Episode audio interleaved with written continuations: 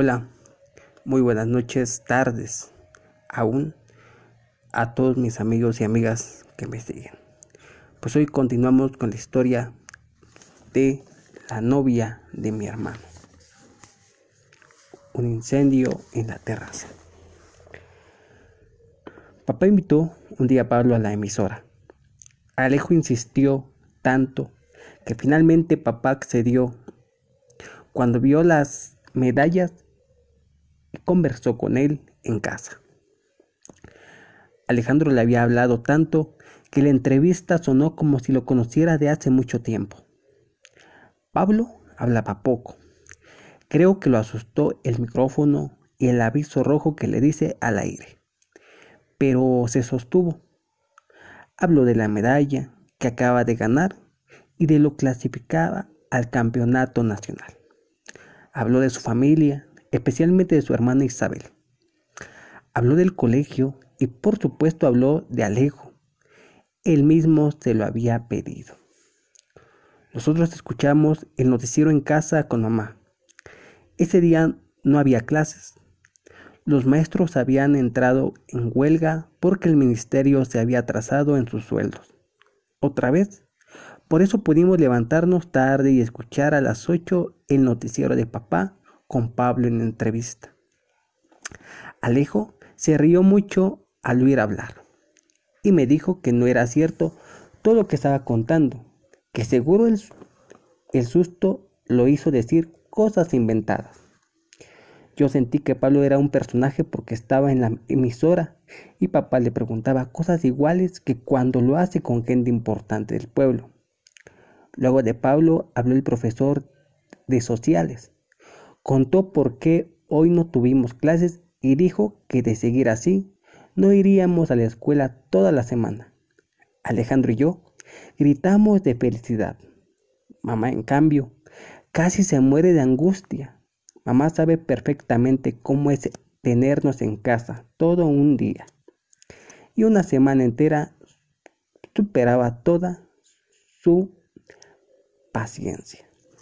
La entrevista con el profesor de sociales se alargó porque cuando mucha gente comenzó a llamar a la emisora a quejarse de los maestros, sí, todos los papás tenían hijos como Alejo, creo que los entiendo. Mamá nos sirvió café caliente y pan de trigo. Estábamos en la mesa de la cocina y el día parecía un domingo, pero era miércoles. ¿Qué hacemos hoy? me preguntó de repente Alejo. Por el momento barrer el patio que está lleno de hojas secas. Luego lavan la alberca y después ya veremos, contestó mamá. El día no era para nada halagueño, sin embargo, el programa de lavar la tina podía resultar interesante porque siempre que teníamos ese oficio terminábamos nadando y jugando con el agua como si se tratara de una piscina. Pero cuidadito con ponerse a jugar a la piscina, remató mamá. Papá llegó a desayunar pasado las nueve. Hoy desayunaríamos con él. El día definitivamente era distinto y lo fue, porque papá llegó acompañado de Pablo. Alejo lo saludó con tanta algarabía que el pobre Pablo se sintió abochornado. ¿De dónde sacaste que eres bueno en matemáticas? le preguntó Alejandro muerto de risa. Yo no dije eso. Sí que lo dijiste, que me ayudabas en operaciones con fracciones. Eso sí lo hago, pero solo una vez, porque las otras veces soy yo el que tengo que explicarte todo. Felicita felicitaciones, mijo, por lo de la medalla, dijo mamá, cambiando de tema. Yo les invité a sentarse y a tomar café. Le dije que íbamos a barrer la terraza y que si podíamos quedarse. Pablo aceptó luego de llamar a su casa. El desayuno fue muy aprisa, porque papá tenía que estar de nuevo en la emisora. Mamá se quedó de, tener a aguantarnos todo el día en casa. Nosotros sabíamos cómo se ponía la cosa. Queriendo aprovechar el tiempo que estaríamos juntos, ella aceptó. Pablo fue el de la idea de hacer una fogata con el montón de las hojas secas. Eran muchas, ¿qué digo muchas? Muchísimas, y crujían como peleas doradas. Terminamos de apilarlas y en un descuido de mamá trajimos fósforos y le prendimos fuego. En un minuto, la llama se elevó unos centímetros y una espesa columna de humo empezó a regarse por toda la casa, ayudada por el viento. Las hojas ardían cada vez más y más y más. Y la madera empezó a extenderse tanto que fuimos por más y más hojas secas para no dejarla apagar. Solo cuando escuchamos los gritos de los vecinos supimos que algo raro estaba pasando. El viento se había llevado el humo con tantas fuerzas que había invadido gran parte de la casa. Mamá había salido corriendo pidiendo auxilio y gritando que la casa se le estaba incendiando, que tal vez la estufa se le había quedado encendida mientras ella estaba en los cuartos y a cada sollozo gritaba nuestros nombres. Alejo fue el primero en darse cuenta cuando alcanzó a divisar la montonera de gente que corría despavorida por la casa. Fue cuando tratamos de apagar las llamas, arrojando la tierra a la base de la hoguera y dándole de palos con las escobas. Pero mientras más la golpeábamos, más humo salía y más oscuro se veía el patio y la casa. Pablo se asustó mucho y nos dijo que corriéramos, que gritáramos y llamáramos a mamá. Yo me quedé mudo del susto. No sabía qué sería peor, si pedir ayuda o tratar de salir nosotros mismos del embrollo en que nos habíamos metido. Cuando oí la sirena del pueblo me asusté de verdad y lloré. Lloré de miedo, de no saber qué hacer. De repente, entre la densa capa de humo apareció la figura de un hombre que gritaba desesperado.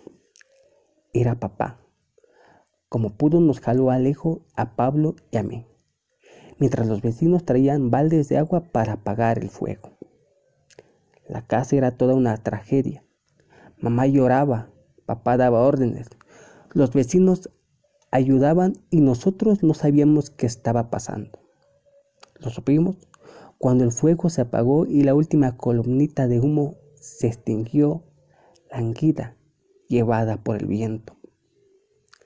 La calma retornó, pero solo por un momento, es decir, mientras se fueron los últimos vecinos, porque el verdadero drama comenzó para nosotros cuando Pablo se despidió y quedamos en la casa, papá, mamá, Alejo y yo.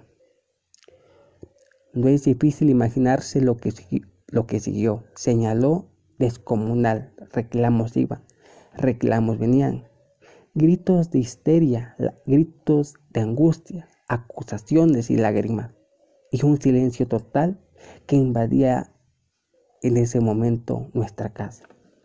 Esta vez no hubo correa a la vista, aunque la verdad nos la merecíamos. Pero la reprimenda de mi padre y madre fue monumental.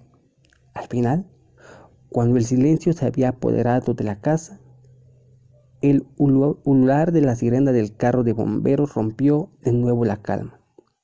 Llegaban precipitadamente a apagar un incendio reportado. Bueno, pues así, nuevamente eh, quiero compartir eh, esta mm, hermosa novela la novia de mi hermano.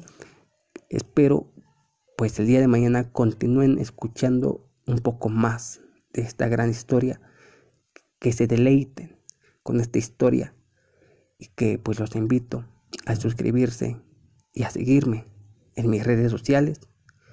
Yo soy su amigo Chuy Márquez Vázquez. Les agradezco mucho y les invito a que compartan este podcast. Les mando un abrazo. Cuídense. Hasta la próxima.